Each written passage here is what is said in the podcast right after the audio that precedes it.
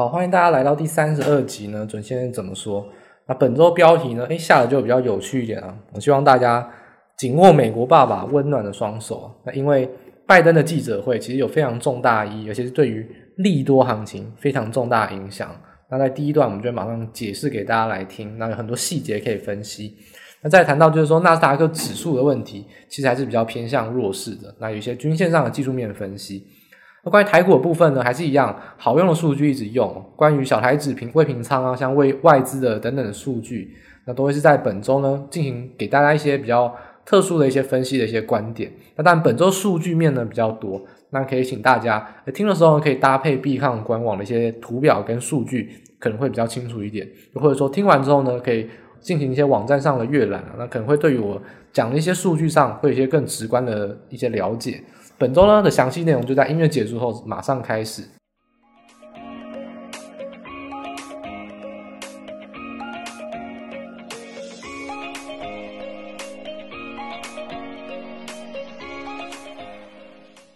好，那欢迎来到本周呢，准先生怎么说？那本周标题呢？诶，其实就是呼应到我们录影当下前一天，三月二十五号那个拜登的记者会啊。那这个记者会呢，其实一天呢扭转了前面四天所有的空头走势啊，那非常重要，其实是一个转多一个非常重要的讯号。那我认为呢，其实对于台股来说，我想今天的盘势，不管是对于电子股、非电子股，甚至中小型类股，是全面起涨。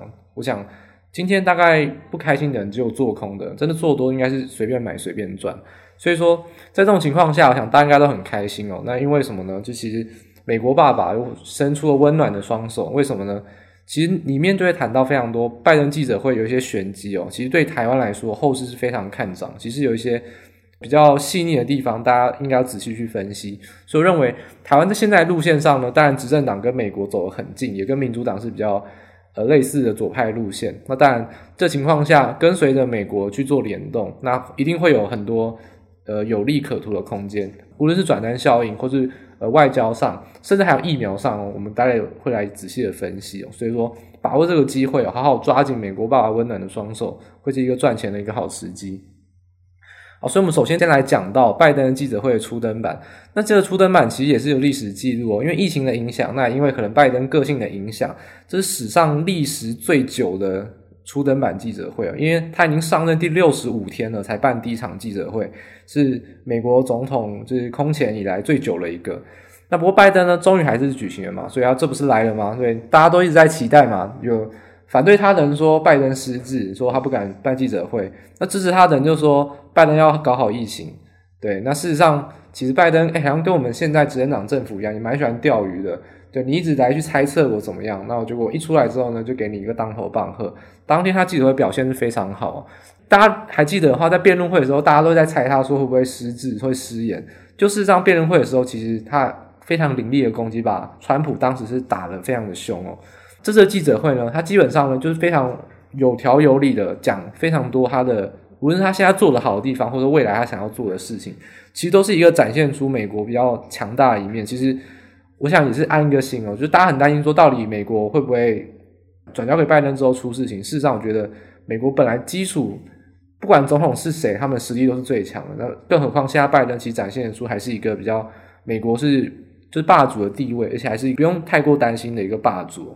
那我们把焦点议题呢，就着重在内政跟外交。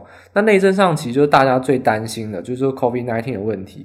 那其实拜登呢，在里面有谈到，就是说上任一百天内呢，要打两亿剂的疫苗，这是他在记者会内提到的。那这个解读要怎么解读？重点就是说，如果大家还记得的话，他在上任的时候就说了，一百天内要打一亿剂。所以目前美国已经打了一亿三千万剂，等于说他已经是提早达标，而且是提早大概。大概是两倍的进度，非常非常快的达标。所以说，第一个影响到就是说加快经济复苏，所以这个通膨行情啊，经济复苏就不要再怀疑了。这个现在就是在通膨，现在就是在经济复苏，这是没有错的。那再还有另外一个间接隐含点是什么呢？他既然说上任要打两亿剂哦，那其实打两亿剂的话，美国基本上就快要就已经快要群体免疫了，因为美国其实也大概就只有三亿多万人，那其实再加上他们染病的人数，其实两亿剂已经是。已经是一个很很良好的数据了。那其实美国打得快，诶，那跟台湾什么影响呢？有很大的影响，因为大家知道中国一直在做疫苗外交，可是没有人要用，因为科兴疫苗基本上就只有南美洲或是非洲国家可能会用，因为美国疫苗或者是英国为首疫苗，其实都形成一个外交包围网，尤其是美系的疫苗，因为目前 AZ 的疫苗，尤其在台湾打，我想大家应该了解，很多反对党还在针对 AZ 疫苗做一些，我觉得没有什么科学根据的一些抨击。那无论如何啊，那如果真的打美国疫苗比较好的话，那美国疫苗现在就要准备进来了。因为美国如果打得比较快的话，它就有多余的疫苗可以打。因为像像当初台湾送口罩一样，台湾先够用就可以送去给别的国家。那美国也是一样，如果美国进度加快，他们已经够用了，那他们就开始慢慢分送出去。所以说美国啊，在本周已陆陆续续开始有一些叫疫苗外交包围网，就是 QUAD 哦，那就是让美国、日本，然后呢，澳大利亚跟印度哦，四方来做一个亚太区跟美国之间的一个桥梁，他们要准备由印度制造，然后美国、日本跟澳洲来做一些统合跟运输，即将要对亚太区去做疫苗的一个输送。亚太区基本上经济很好，那科技也很重要，是影响全球的关键。那亚太区一直以来都没有顶尖的疫苗出现，目前顶尖疫苗还是一样围绕在美国、德国跟英国，所以说亚太区的疫苗需求的舒缓，其实美国就会扮演一个非常重要的角色。那当然，拜登这个用途也是非常明显，就是要对中国强硬哦。因为美系的包围网之后呢，非常有可能下一步就要推出的就是疫苗护照。那疫苗护照它如果不认可科兴疫苗的话，等于说你打中国疫苗也没有用，那更会加剧说没有人要打中国疫苗。反而让欧美国家疫苗呢，你打了就可以有通航的一些权利。所以说，这种疫苗护照到疫苗外交，其实美国的疫苗顺利施打是有非常非常重大的影响。这个数据是非常重要的。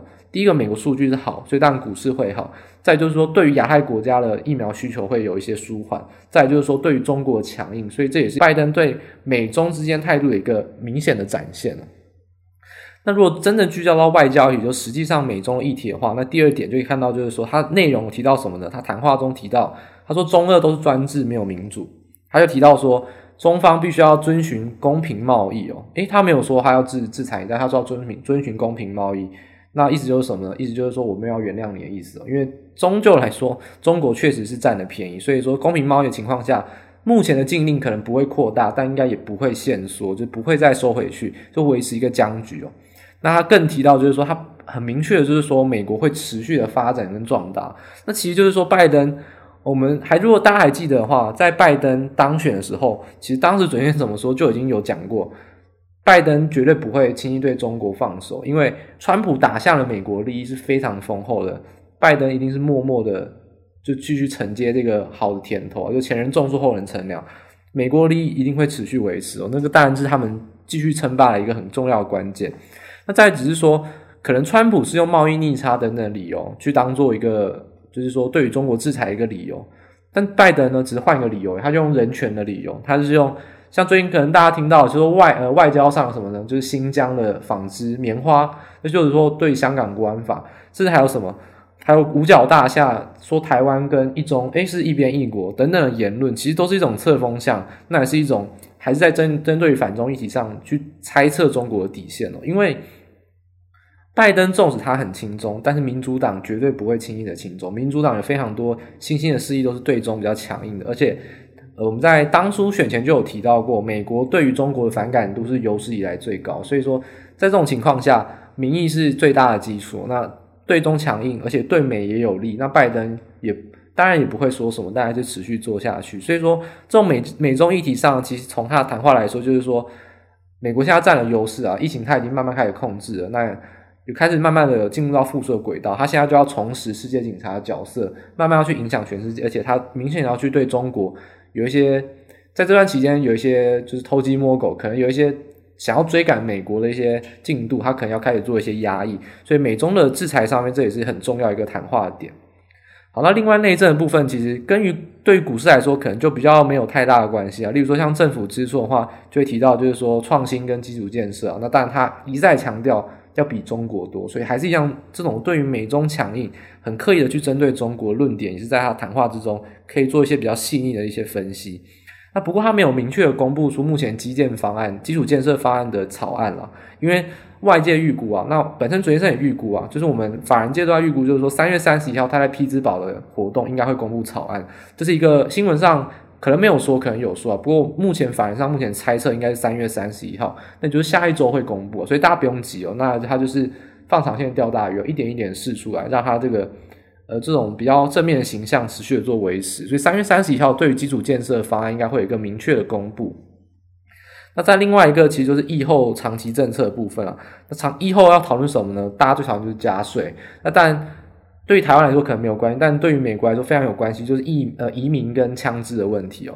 那其实这整整体来说啊，其实都是维持一贯的论点，没有什么太大的新意啊。所以这边的解读基本上就是说，到底他的明确的论点在哪边呢？目前富人税其实是打混战，它其实没有明确的提到，比较明确的是讲到企业征税的问题。所以目前征税是已经确定了，只是说征税征多少。那拜登他依然是比较轻中间，是二十八趴。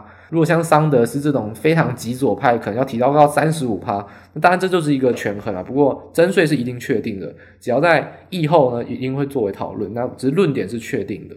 所以说，关于整体方面的话，你会发现说，拜登的记者会展现出就两个点。第一个呢，就是美国已经有点重拾雄风了，是真真的站起来了。那第二点就是说，美国要对于中国跟俄罗斯，诶，有比较强硬的措施。所以这种情况下的话，我觉得不管。我虽然说，我首先在这边当然是说美国爸爸温暖的双手。那如果你反美也没有关系啊，但你不可不否认，美国就是目前强大那个权力，他就是像一个爸爸。你可以讨厌你爸爸，你可以视为你爸爸视为仇人也没有关系。但是重点是你要认清他的实力啊。那你反对也要反对的有理由。那你如何反对可以让你自己有利，还是说你是牺牲自己的权益去反对，只是图了一个爽快？那这也是不太值得。所以还是认为，现在这个情况下看拜登的记者会，很明显展现出。第一个，美国目前跟台湾是友好，而且是同调的。再就是说，美国目前也是恢复了很快速，实力是好的。那如果你去紧抓住它一些政策的方向，或者说跟随美国做联动，我想无论是台湾政府，或者说我们本身个人投资方面，其实跟随着美国的脚步去做联动都是很重要的。我觉得抓紧美国爸爸温暖双手，还是一再强调是很重要，这会是对你比较有利啊。那纵使说如果你反对，那你可能也会。在这个情况下面临到，哎，金钱跟自由，那你选一个嘛？所以我觉得这一点呢，就大家交给大家自己去做决定啊。政治上大家有很多不同的考量，那不过准先生而言，我是非常看好美国跟台湾之间做联动的发展。在目前这个情况下，我觉得对全球股市或对于美国阵营、民主阵营都是比较有利的。好，那第二点谈到就是说，呃，关于科技股，我觉得虽然说准先生从呃，封关日就开始提及说补涨行情啊，传产行情，一直到下三月，已经大概是两个月了。那纳斯达克指数，我觉得大家还是比较喜欢关注科技股啊，所以这边还是帮大家解读一下科技股。科技股一样还是很弱势哦。不过这一周出现什么呢？我们上一周说是死亡交叉嘛，那纳斯达克有没有往下挫呢？有，你就发现它诶涨一涨。没有突破均线呢，就一次跌，而且跌都跌得非常快。所以说本周呢，又再次碰触到一个关键的支撑，还记得吗？一百日均线，我们之前有提到过，这个均线已经是第四次的回测，第四次的守稳，它是一个很重要的关键支撑。那基本上在三月二十五号，就是礼拜四啊，其实纳斯达克是一个强劲的守住一百日均线，那我觉得也 OK，守住红 K 支撑之后呢，那接下来就反弹嘛。既然你碰到了支撑价位。你现在又在支撑价位附近，那你下一步当然是合理就预测反弹。所以说，下一周科技股行情，哎，慢慢舒缓，慢慢不错，也是很合理的。但你要比较小心的一点事情是，一百日均线很有可能，哎，会在之后会形成一些比较关键的一些问题哦。因为看均线等于说你要看扣底位置哦，那扣底位置，一百日均线扣底位置已经跟目前纳斯达克已经是重叠的，也就是说，如果纳斯达克如果没有反弹的比较强势的话，接下一百日均线就要走平。你的支撑价是走平的，那你接下来很有可能就有机会去跌破，因为它不再是一个上升趋势，也不再是一个强劲的支撑。所以说这一点是非常重要的。接下来反弹，反弹的多高就是一个很重要关键点。如果反弹的太弱势的话，那我想一百日均线走平的情况下，呃，纳斯达克指数如果又高不过高，就前波高点是一三五二零。如果反弹没有过一三五二零，那下一波的下挫就很有可能会跌破一百日均线哦。那这个就变成高不过高，低过低的情形，就持续的进入这个空头的走势。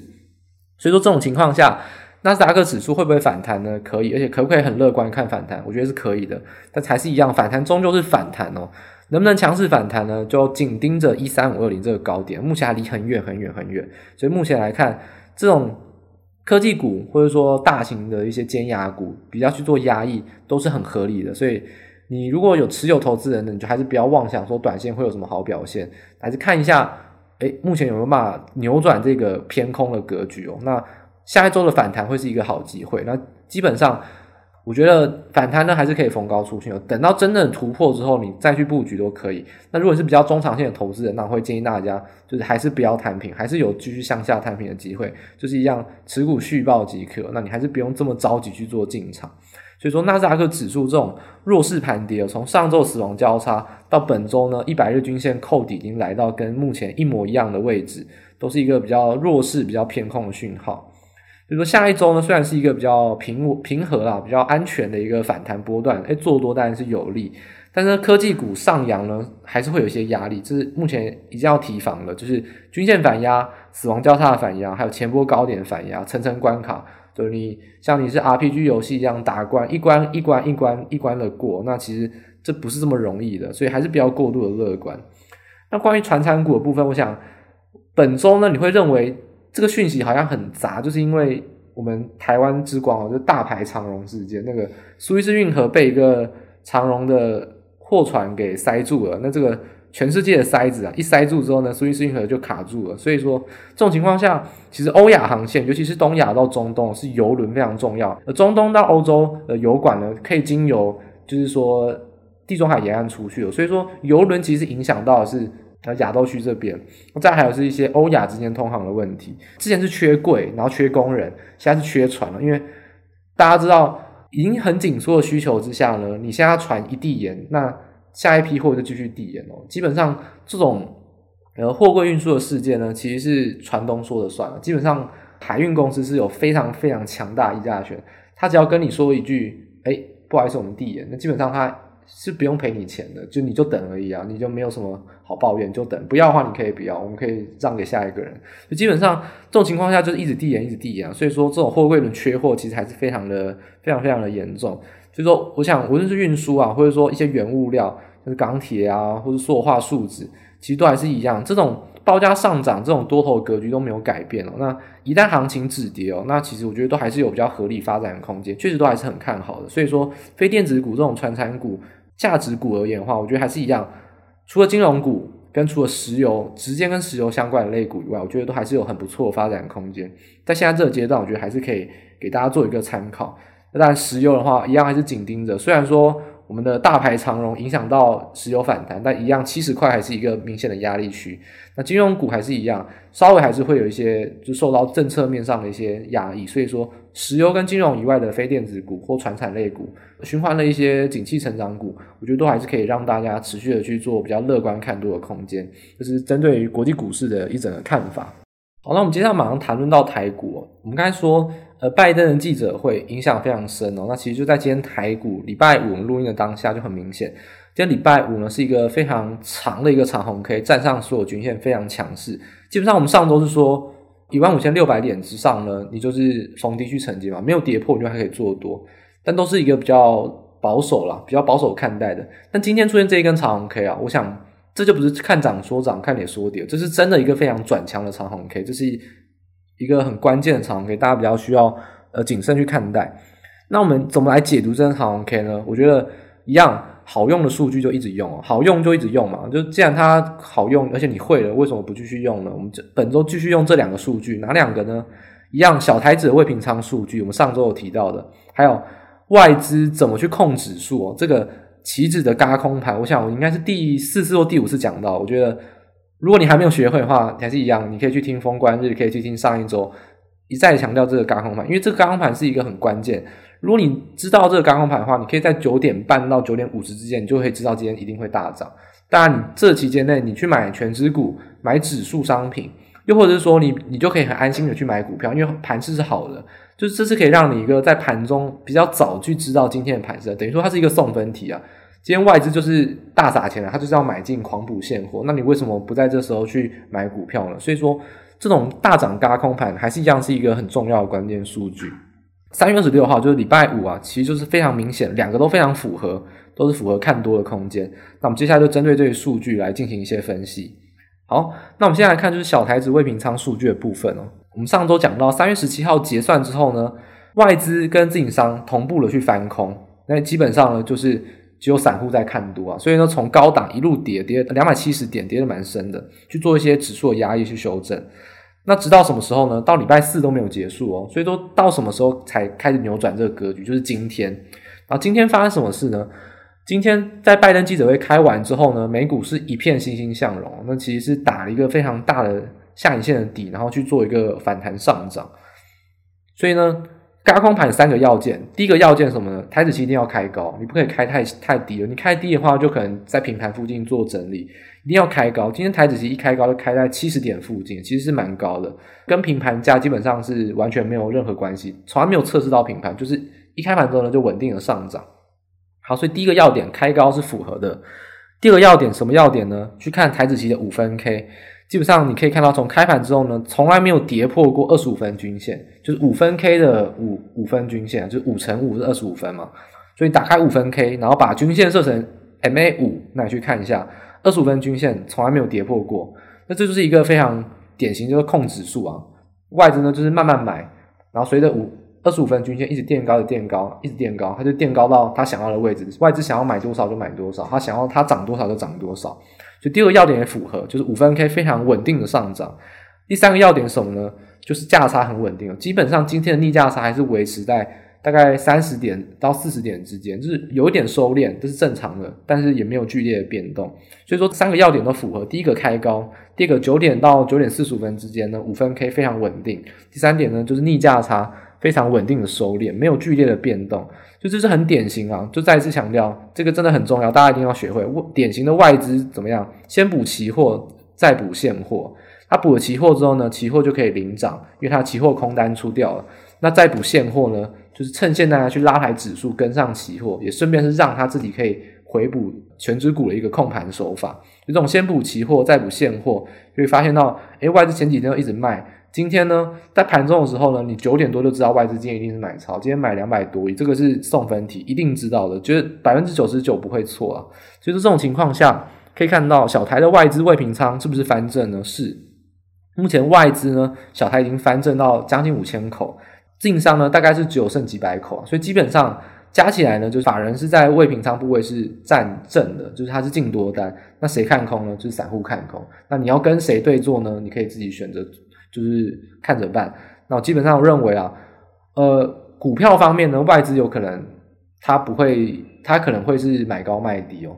但是期货方面，它是要做加，它是玩真的。那这个期货是真的不能开玩笑，所以还是建议大家靠这数据去做一个续强看多，会是一个比较合理的。那但下周压力区的话，你可以去看期指啊，或者看现货，都还是比较明显的指出，大概一万六千四百点会有一些压力。为什么呢？因为大概也是台积电会面临到基线的反压，所以你就发现他们都算好好的，他们指数都控盘控得好好的。诶，台积电呢，它现在补它不会补太多，现在指数它控盘也控盘的不会涨太多。那面临到什么呢？台积电碰到季线，然后呢，台指期或现货也刚好会碰到一个明显的压力区，外资都基本上都是用电脑算好哈，所以基本上一万六千四百点期货，一万六千四百五十点的现货，这个还是一个比较明显的压力区，甚至说你去看台积电碰到季线，也会是一个大盘下周会面临到一个短线压力区，这是给大家看，就是给大家的一个盘势看法，就短线看多，然后压力区也给大家明确的指出来。好，那我们接下来呢，就是谈到个股部分了。那本周呢，我觉得相关的类股啊，我觉得没有什么太多可以跟大家来去做值得分析的，因为我觉得都是一些短线的题材。例如说，可能今天炒纺纤类股，那可能是炒新疆棉花，那可能像是呃阳明，因为打入处置股之后又跌停，我觉得这些类股都是比较短线的消息。那我这边给大家一个比较宏观的思维，就是说，我们来进行一个妖股点点名哦，我们来看一下妖股到底会长怎样。那我想告诉大家，就是说，有时候妖股哦，你一买就买翻倍，但是不是这么容易赚得到。你买得到也不一定抱得住，甚至你还搞不好是亏钱。那我想这边就给大家一个呃明显的一个一些例子。那如果你想要看那些图的话，我就非常建议大家去看啊，可以去看 B 康的粉专，然后会有一些发文去看一下那个图。我们截取什么呢？我们截取三月二十二号涨停的个股，它三月二十三号怎么表现呢？因为三月二十二号的时候大盘止跌嘛，所以很多妖股就看到大盘止跌就开始去锁涨停。当天涨停的家数大概有五十几家、六十几家，非常非常多，中小型个股非常多涨停。那这种妖股呢，在三月二十三号涨怎么样？因为三月二十三号大盘是开高走低的嘛，那昨天的涨停股呢，就呈现两种状况，要么呢就持续的去大涨，要么呢就是就是大跌，就是波动非常大，基本上都是很典型的，就是当冲的筹码战，它就是要把波动拉大，吸引当冲的人进来玩，不是什么基本面分析或技术分析可以去做合理预测的。所以说这种筹码战其实是。对于散户来说是非常吃亏的，一定是你没有钱、啊，所以你根本就没有筹码，所以当然你就比较难预测。就说买妖股大涨呢，其实主力呢，除非他够有钱啊，不然大盘一震荡，很有可能就现出原形。所以说在三月二十三号的时候，大盘开高走低，昨天涨停板个股呢，其实大概有六十趴都是跌的，而且大概有一半以上呢都是跌五趴以上，等于说当天涨停，隔天就吐回去一半了，而且甚至好好多档都是跌停的。所以说这种情况下，你去买妖股。我想试问一下你反推，诶，如果你买到一档妖股涨停板，隔天又跌停板，诶，那请问你到底会不会想卖呢？我觉得不用到跌停板啊，杀到半根跌停，你可能就觉得我赚五趴我就要走了。但是妖股往往就有可能隔一天又再涨停板，所以这是非常难抱得住的。所以说这种情况下，我觉得与其去追强买妖股啊，你去幻幻想说那种一百趴、一百五十趴的这种报酬率。我觉得还是不不如选择一些本益比比较合理啊。那短线题材你可以去做预测，例如说明确的产业，不是一种筹码战，是明确的产业利多，然后搭配上一些法人筹码或大股东筹码去做进场，我觉得稳稳的赚啊。虽然说赚的当然不会比妖股多，但你承担的风险也是比较少的，而且我觉得也是适合大众的一些投资正途啊。那妖股要赚钱，真的难度非常高啊。我觉得不信的话，你其实你可以 paper trade。你就选一档今天涨停板的个股，你去看一下，你下一半你就纸上模拟交易，你看看你能赚多少钱就知道，这真是非常难的。所以我觉得，在现在这种情况下，纵使说中小型类股很旺盛哦，但还是不要轻易的去追妖股，还是选一些量能比较合理，而且是产业面也比较有利多，然后当然本益比也不会太高的中小型个股会比较好。所以说这种情况下。妖股跟中小型类股还是有一些差别，那这个抉择我觉得就给大家去做决定。那主持人这边还是比较建议大家不要轻易的去追妖股会比较好。所以说下一周呢，我们当然预测到刚才是说会偏多操作啊，那直到一六四五零才会有些逢高调节的可能，搞不好也有可能突破啊。不过我们暂时先看短线压力一六四五零，所以目前来看都还是很合理的去持续的续报去看多。那当然多单进场条件的话，就会建议大家。一些本益比比较合理，还有在就是说三月营收要公布哦，其实很多二月营收电子股是很惨的，那三月营收应该会有比较合理月增年增的表现，像 IC 设计股、PCB 还有被动元件，我觉得都是一些业绩成长，而且本益比目前还比较合理哦，我觉得。没有到太夸张的一些个股，其实都会是下一周第一个电子股应该会比较强势。那再就是说，它也会是一些短线题材上营收啊，或者说可能会有一些法说会利多等等，大家可以比较呃去做期待涨幅比较可预期的一些个股啊，就在 IC 设计、PCB 跟被动元件这些电子零组件或者说半导体族群的部分，给大家做参考。那但空单进场条件，我想已经连续好几周就是没有，就是为什么呢？因为如果你做空的话，就是今天唯一一个不高兴的人啊，真的。今天做多，连空手的话，你可能都还好。真的今天做多，随便买，随便赚。空单真的是不要随便进场，尤其是个股的部分。那指数的话，当然还是有做空的空间，但是个股还是千千万建议大家不要做空，因为马上还要融券回补，你现在很有可能就成为那个市场上少数被嘎空那几个。所以说，现在还是不要做空会比较好。那这是本周给大家的一个操作策略建议。